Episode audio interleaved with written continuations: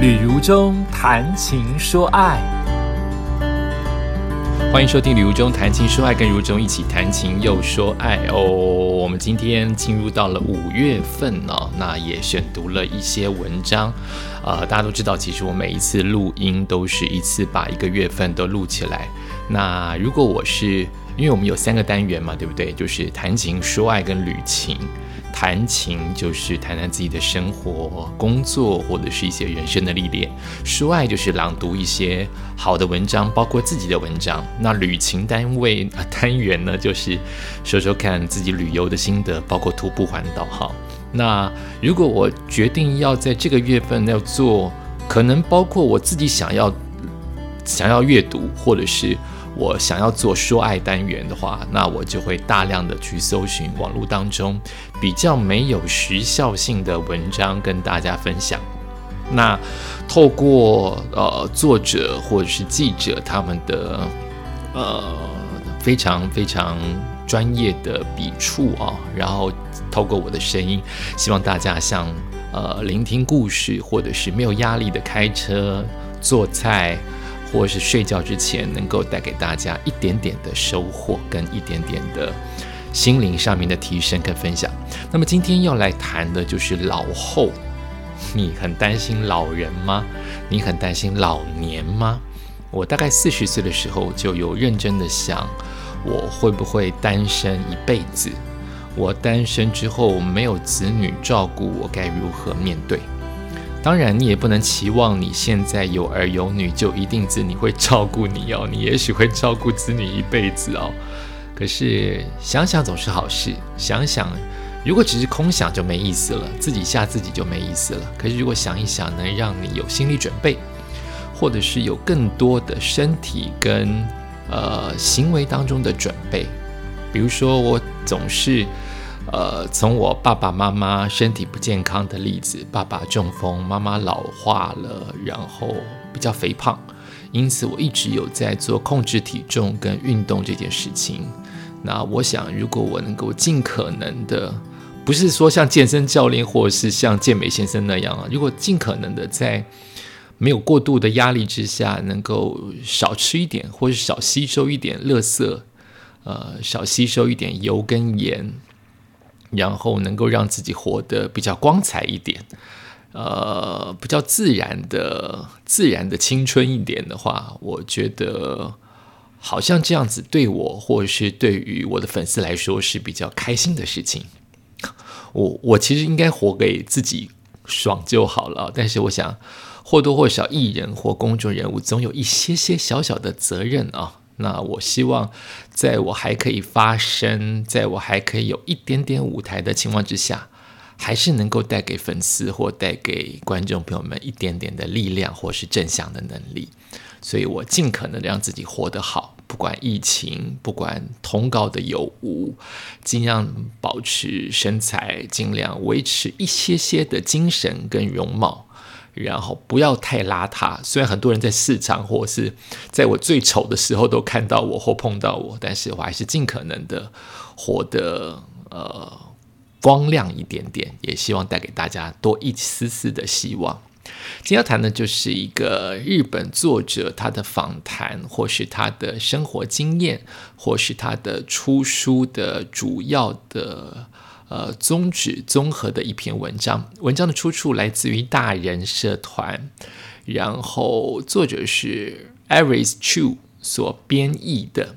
他谈的是一个人老后，作者，也就是说这是一本书哈。很多人谈到了，尤其是日本，好，所以这篇文章跟日本息息相关。但是我想，日本我们都这么。靠近日本以及日本的社会或多或少都影响到我们的文化，所以我想它都有它的参考价值。这个女的作者，她写了一个人的老后这本畅销书。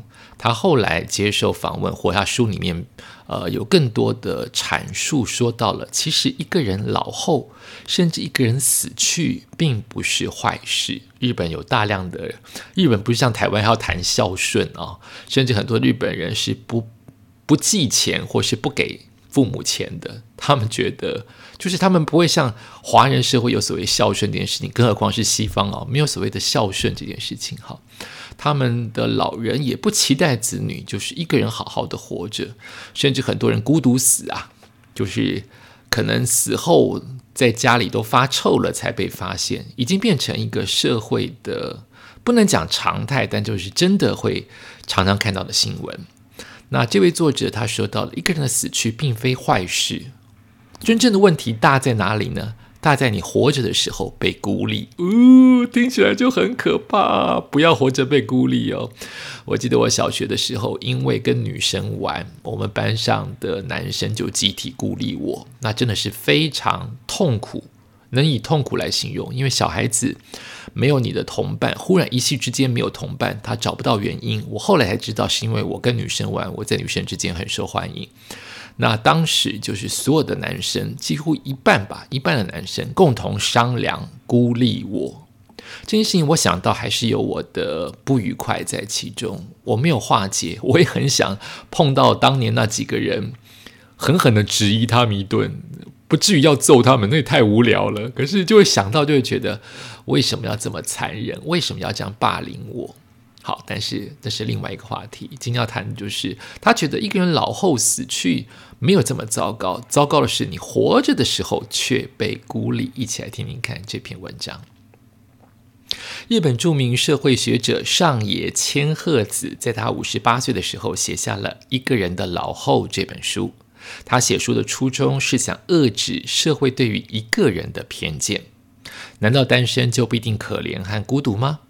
结果，一个人的老后成为常卖的畅销书，光是日本国内累计的发行数量就将近一百三十万册。这是二零二一年九月的消息啊，可能到现在一定更多了。它不仅吸引了单身族群，已婚的读者也同样关注，因为人生走到最后，多数人终究会成为一个人。一个人的老后出版至今已经过了十五个年头。那大众对于老年的生活想象也出现了很大的转变。在过去的日本社会，人们理所当然认为年纪大了与孩子一起生活是件好事。但现在，许多媒体在报道与银发族相关的议题时，都会提到应该避免跟孩子同住。不少专家学者都会建议，不要为了跟孩子一起住而委曲求全。或者是拿自己的养老金去补贴儿孙的家用，积蓄应该自己留下来，在有需要的时候雇佣专业看护。十五年前，人们觉得脱离伦常的事情已经成为一般的常事了。这是我们上野千鹤子在提到所谓的一个人老去这件事情的评论。他说，才短短的十多年间就发生了这种变化，连我个人都感到很惊讶。日本是个长寿的国家，根据推估呢，到二零四零年，可能有近四成的户口是一个人生活。无论是已婚还是未婚，到最后每个人都可能成为独居人士。能够一个人独立的过日子，不仅可以为老年生活做好准备，还可以让自己对目前的生活保持新的观点，甚至更积极的作为。尤其在当今社会，结婚率和出生率都在逐年下降。日本每三对夫妻就有一对会离婚。即使结婚生子，孩子有一天会离开，因为工作或人生规划住在远方，或者活得够长，伴侣也会先一步离世。如果有一天我们终究可能需要自力更生，不如从现在就做好准备，让未来更值得期待。无论是有意识的自己选择一个人过日子，或是碍于局势迫不得已变成一个人生活，上野千鹤子建议事先准备四项不可或缺的资源，包括一住房、二养老金（包含老人年金）、三医疗险、四长照险。在所有资源当中，最重要也必须先确保的是住所。但老后的住所并非像过去的观念，只要住在自己家就好。许多人一旦购屋，就不会轻易搬家，因而忽视了人生不同阶段有不同需求。如果有必要，熟龄换屋是必须的。除了确保一个不会有人要求自己离开的安全之处，考虑到未来可能要一个人生活，小而美，也就是容易清洁维护，住起来安全，地理位置方便，上列这三个条件最好都能兼顾。另外，上野千鹤子举例说明，选择住所需要考虑各个面向。他提到，有位八十多岁的女性评论家啊，住在东京一个安静的住宅区，那是一栋为了养老重新改做改装过的透天厝，步行八分钟就可以到车站。但当他的年纪来到八十八岁高龄，那段看似不远的步行八分钟，不停下来休息，根本走不到车站。因为住家跟车站之间距离太短，叫车也很尴尬。走路八分钟算不算远呢？远近的定义会随时间跟体能有所改变。刚开始迈入老年、身体硬朗的时候，八分钟也许是有益健康的步行距离。然而，随着体力衰退，八分钟可能显得非常吃力。上野千鹤子以自己为例，他一个人住，搬过好几次家。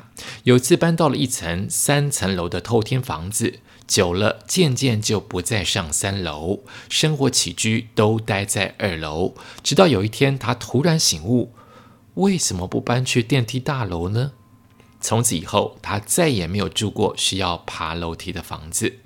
如今他住在离车站只有两分钟脚程的电梯大楼，交通很方便。如果懒得下厨，搭个电梯下楼就有餐厅。在这个网购盛行的年代，大楼要接收货物也很方便。这些都是对于一个人生活的老年人来说不可或缺的重要机能。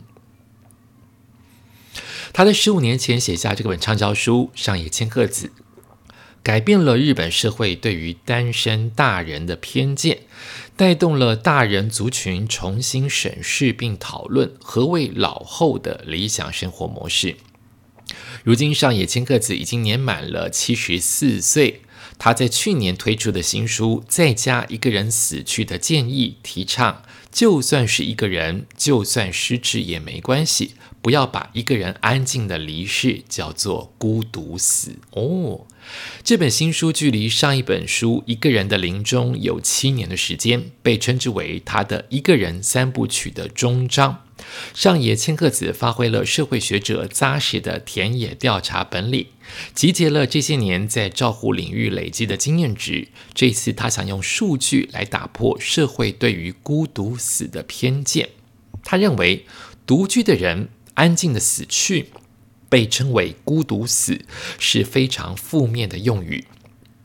一个人的生活并不代表就是孤独，一个人死去当然也不是。因此，他致力于推动独居的高龄者一个人在家死亡这种更中性的说法，就是不说孤独死了，就说一个人在家死亡。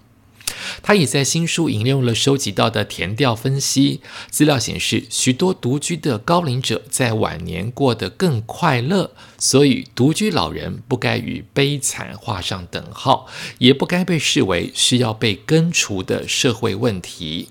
真正的问题不在于死后被发现，而是生前就已经被社会孤立了。我以为这篇文章会再多说一点什么叫做生前的孤立，没有，它还是重在于一些字呃字词的示意哦，不要太负面，以及以及觉得一个人在家死亡是很正常的事情哦，然后一个人在老后可以好好的过生活，在你有钱有保险的情况之下，你还是可以。好好的活，而不是孤独的活，这是我今年推荐给大家的文章。尤其在接近母亲节的五月份，也许不仅是你的母亲跟阿妈跟祖母，也许是你自己，都得多多想想老后的生活该如何过。感谢你收听今天的旅途中谈情说爱，我们下次再见。